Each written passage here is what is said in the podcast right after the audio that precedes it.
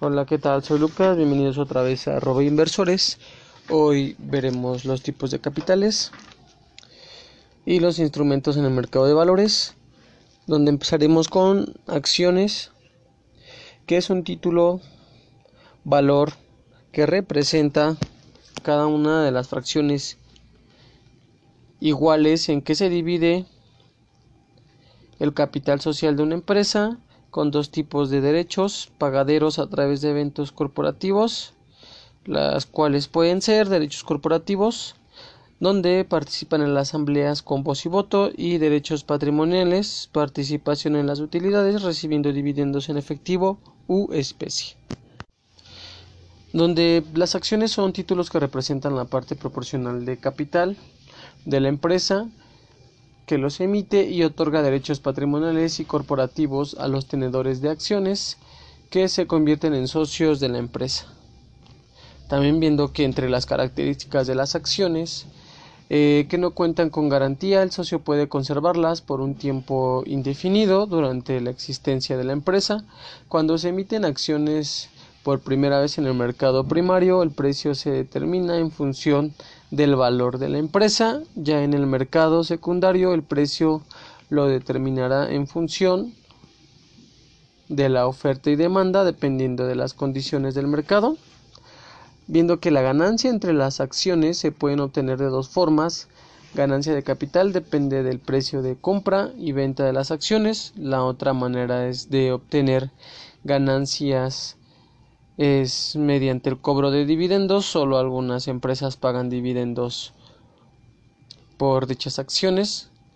viendo que cualquier persona física o moral, nacional o extranjera, puede adquirir acciones mediante un contrato de intermediación bursátil,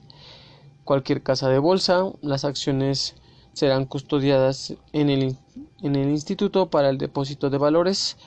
eh, más conocido como el INDEVAL, ya visto en otro, en otro podcast anterior. Viendo que también otro Otro tipo de capital importante o instrumento del mercado de valores son las fibras, donde son los fideicomisos de infraestructura y bienes raíces, que son vehículos destinados al financiamiento para la adquisición o construcción de bienes inmuebles, que tiene como finalidad su arrendamiento u obtención del derecho a recibir los ingresos provenientes de dicho arrendamiento, viendo que se consideran como un instrumento híbrido, ya que pueden otorgar rendimientos fácilmente predecibles, producto del arrendamiento, en este caso deuda y rendimientos variables dependiendo de la plusvalía de los inmuebles y no cuentan con un plazo determinado ni con una calificación. Estos operadores en el segmento de capitales bajo la normatividad semejante a cualquier acción que cotiza en cualquiera de las dos bolsas de valores, viendo que cuentan con un administrador profesional para la operación de los bienes inmuebles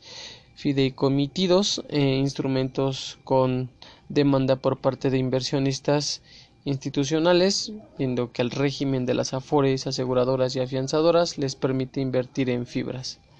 También tenemos las fibras E o bien fideicomisos constituidos en México que invierten en el sector energético e infraestructura y que emiten certificados bursátiles en el mercado mexicano o en, el o en mercados extranjeros regulados. También los CKDs son valores que emitirán fideicomisos, apoyarán la canalización de recursos de inversión a sectores y actividades en crecimiento y aportan flexibilidad y nuevas alternativas de diversificación de portafolios a inversionistas institucionales y calificados de nuestro país, viendo que se definen como títulos o valores fiduciarios destinados para el financiamiento de uno o más proyectos o para la adquisición de una o varias empresas promovidas mm, pueden ser en quiebra, viendo que su rendimiento está vinculado a los bienes o activos subyacentes fideicomitidos los rendimientos otorgados no son producto de pago de principal ni de intereses predeterminados, sino del usufructo y beneficio de cada proyecto, viendo que las características de los CKDs eh, se listan en cualquiera de las dos bolsas de valores, apoyan la canalización de recursos de inversión, son instrumentos que generan rendimientos, viendo que las AFORES pueden invertir en certificados de capitales de desarrollo para mejorar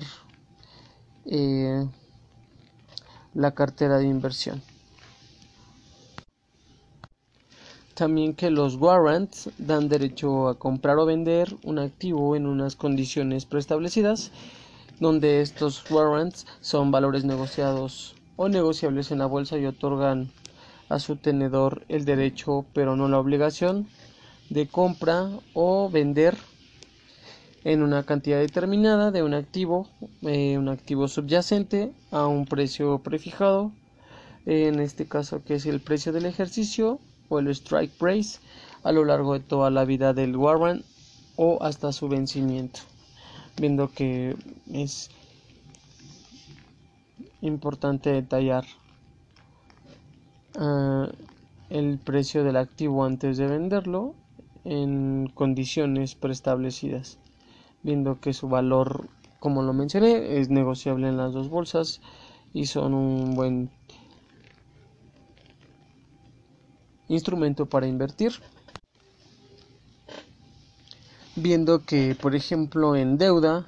tenemos que el mercado de deuda o bonos es donde se emiten y negocian los títulos de deuda cuando los participantes no están en condiciones o no desean pedir préstamos o créditos a la banca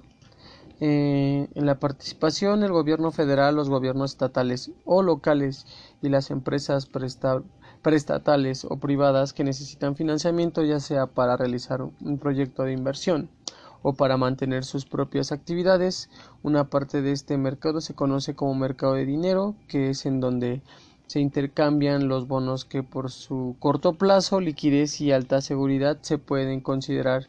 sustitutos del dinero viendo que en México el gobierno federal emite y coloca actualmente cuatro instrumentos distintos en el mercado de deuda local,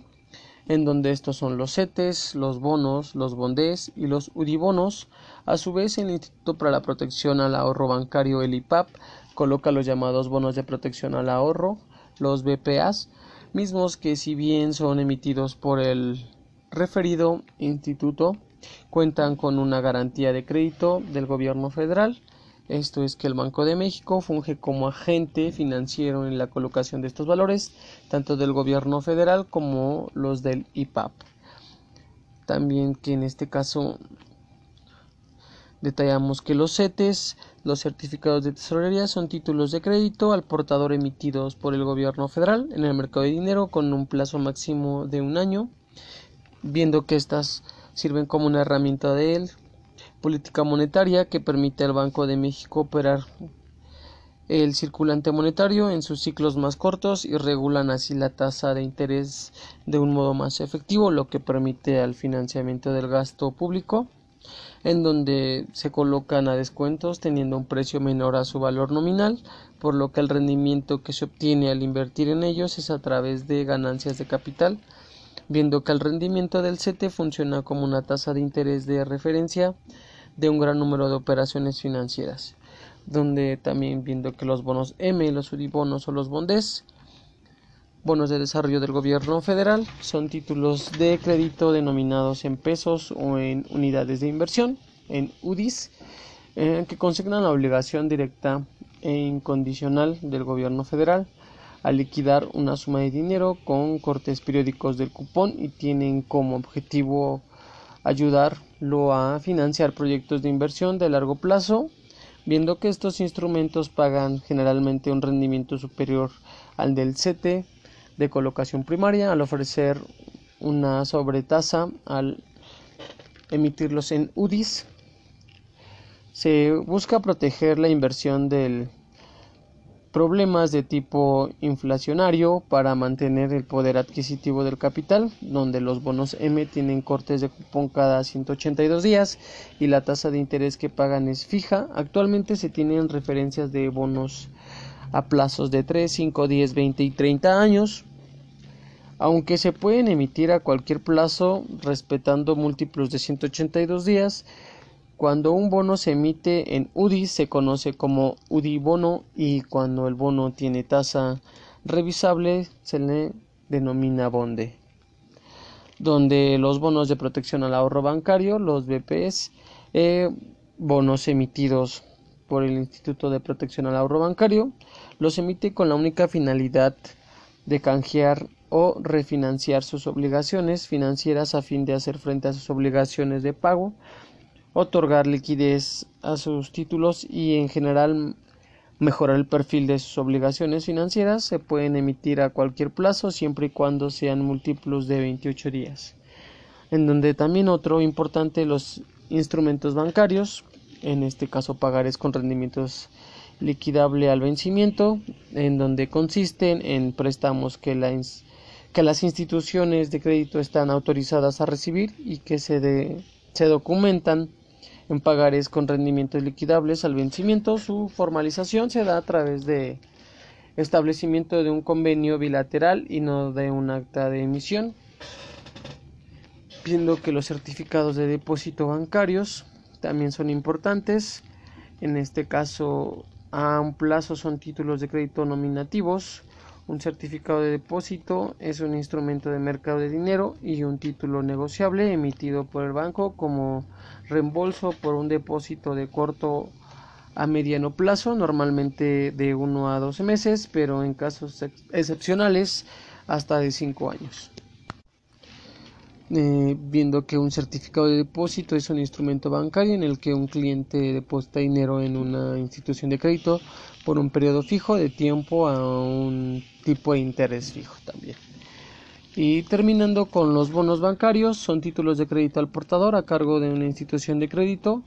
emisora, se emiten en serie, las cuales pueden ser adquiridos por personas físicas o morales, mexicanas o extranjeras. Dichos títulos requieren de la formalidad de un acta de emisión,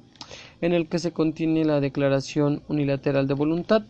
de dicha institución para emitirlos y la cual deberá hacerse constar ante la Comisión Nacional Bancaria y de Valores. Viendo que el objetivo de estas emisiones es dotar a las instituciones de crédito de instrumentos de, de captación a largo plazo que facilite su planeación financiera, así como el cumplimiento de sus programas crediticios. Entonces, viendo que lo mencionado en este podcast para el mejoramiento, la comprensión y el análisis de los tipos de instrumentos en el mercado de valores, tanto como de tipos de capitales, donde las acciones, los derechos corporativos, las fibras, la fibra E, los CKDs, los warrants, eh, los bonos de deuda, los CETES, los bondes, los UDIBONOS, los bonos M, y los bondes, tanto como bonos de protección al ahorro bancario, también viendo que los certificados de depósito bancario, los pagares con rendimiento liquidable al vencimiento y los bonos bancarios son los puntos importantes a entender y comprender para saber su funcionamiento, su, sus beneficios y sus puntos frágiles para entenderlos y saber en dónde queremos invertir y cómo queremos diversificar una cartera de inversión. Gracias por escucharnos, bienvenidos a Robo Inversores y por los que nos están escuchando un fuerte abrazo y empezamos bien el año 2021. Feliz año nuevo a todos, un poquito atrasado, pero trabajando en, en mejorar este, este proyecto.